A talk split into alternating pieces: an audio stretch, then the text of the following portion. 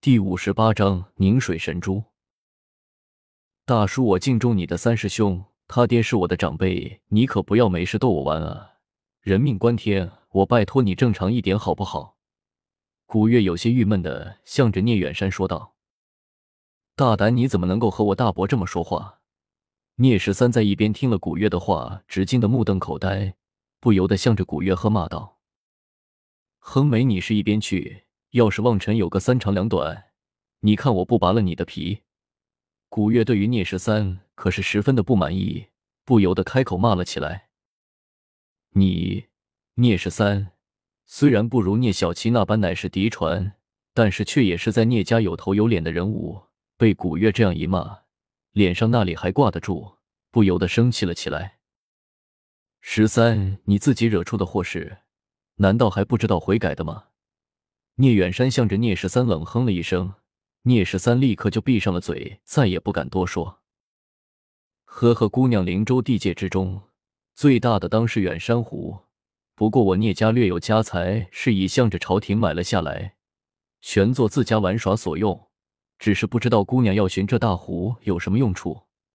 聂远山向着古月笑了起来，这话听在古月的耳中倒是没有什么。他也不知道这远山湖乃是天下五大名湖之一，更加不知道向朝廷买下远山湖需要多少钱，又需要多大的面子。当下，古月点头道。那就多谢叔叔了，您快些带我去吧，我怕晚一些这个小子就要撑不住了。好的，姑娘，请随我来。聂远山微微一笑，向着古月说道。古月点点头，抱起了云望尘，跟着聂远山走了两步，忽然转头向着聂十三说道：“敢问你是那个门派的？”在下华山剑宗聂十三，不知道姑娘还有什么吩咐。聂十三碍于聂远山在场，也不敢太过放肆。虽然回答了古月的问题，但是依旧面色有些不善。吩咐谈不上，就是先打听清楚了，免得日后麻烦。古月淡淡的说了一句，转身便走。聂十三以为古月是想打听一下自己的师门，看看自己是不是好欺负的，当下傲然道：“我华山剑宗。”虽然不如你们流云宗那样的千年大派，却也不是好欺负的。什么华山剑宗和我又有什么关系？我只是打听清楚了，如果望尘有个三长两短，我必然灭你华山剑宗满门。古月向着聂十三微笑了起来，轻声的说道。聂十三怒道：“你！”却见古月回过头来，一双眸子竟然变成了金色，身上传来的威压，更是让聂十三双腿软忍不住。竟然双膝一软，向着地上跪了下去。知道害怕了吗？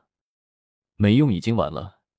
古月冷笑了一声，头也不回的向着聂十三冷笑了一声，大步的向着聂远山追了上去。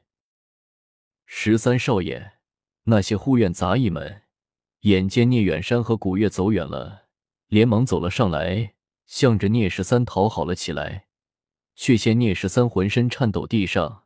竟然有一滩水渍骚气扑鼻，这个平日里聂家之中最是嚣张的十三少爷，竟然被古月吓得尿了裤子。却说聂远山一言不的，带着古月来到了后院，绕过了不知道多少阁楼庭院，终于来到一座大湖的面前。湖面之上烟雾缭绕，四周青山环绕，果然是一派好风景。嗯，不错不错，多谢聂叔叔了。古月向着聂远山笑了起来：“姑娘，你太客气了。且不说你是小七的朋友，这次的事情原本就是我那鲁莽的侄儿。不对，你还和我客气什么？”聂远山膝下只有两个儿子，人到中年，却也是渴望能有一个小女儿承欢膝下。如今见了古月，心中自然是说不出的欢喜。对于古月的态度。自然也是客客气气的，充满了慈爱。聂叔叔呢？我就先想办法帮望尘治伤了。只是我不能受到别人的打扰。古月的话还没有说完，聂远山便笑了起来，开口道：“我明白，我明白，我立刻就去吩咐他们将整个湖十里以内封锁，这样可以了吧？”多谢叔叔。古月笑了起来。嗯。聂远山也不再多说，转身去忙活自己的事情去了。古月叹息了一声，转过头来看着游自在自己怀中昏迷不醒的云望尘，不由得又气又恼，开口骂道：“云望尘，你是白痴啊！他伤了你，你竟然还帮他挡我的攻击，这下好了，我要怎么救你啊？”说着，古月抱着云望尘，向着远山湖之中飞了进去。古月身子刚刚挨到湖面之上，那湖面之上。仿佛受到了极大的挤压一般，竟然向着两边分开了来。古月整个人投入了湖水之中，那破开的湖面之上，竟然形成了一个巨大的漩涡，以古月为中心的旋转了起来。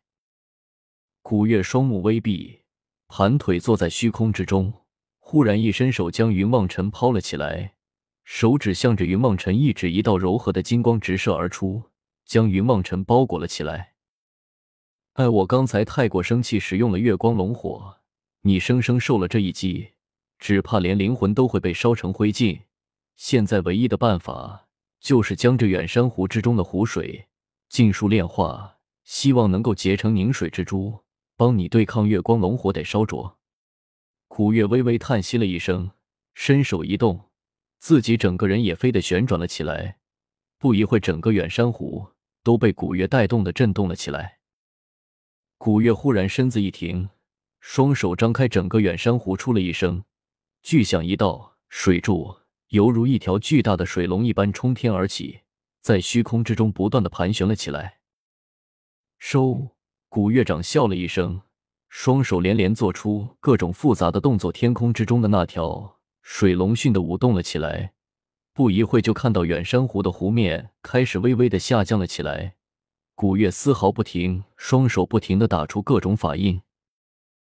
不到半炷香的时间，远山湖上已经露出了不少淤泥来，整个湖竟然都快要被天空之中的水龙给吸干了一般。古月突然张开了双目，骚大喝了一声，天空之中那道水龙崩裂开来，一颗水蓝色的珠子落了下来。古月伸手将那珠子接了过来，回过头又向着云望尘看了一眼，叹息了一声。将那颗珠子塞入了云梦尘的口中，许过琳琅在自己的手腕之上轻轻划了一下，金色的血液便从古月的手腕之中滴了下来。古月连忙将手腕放到了云梦尘的嘴边，将自己的血液滴入了云梦尘的口中。凝水珠乃是这一湖之水炼化，只怕你的身体承受不了，没法子给你喝两口本姑娘的龙血吧。这样或许能够帮助你增强一些力量，成与不成就看你自己的造化了。古月说话的声音也渐渐的低了下来，他这一次也是损耗不小，整个人几近虚脱化，还没有说完，脑袋一歪，也昏倒了过去。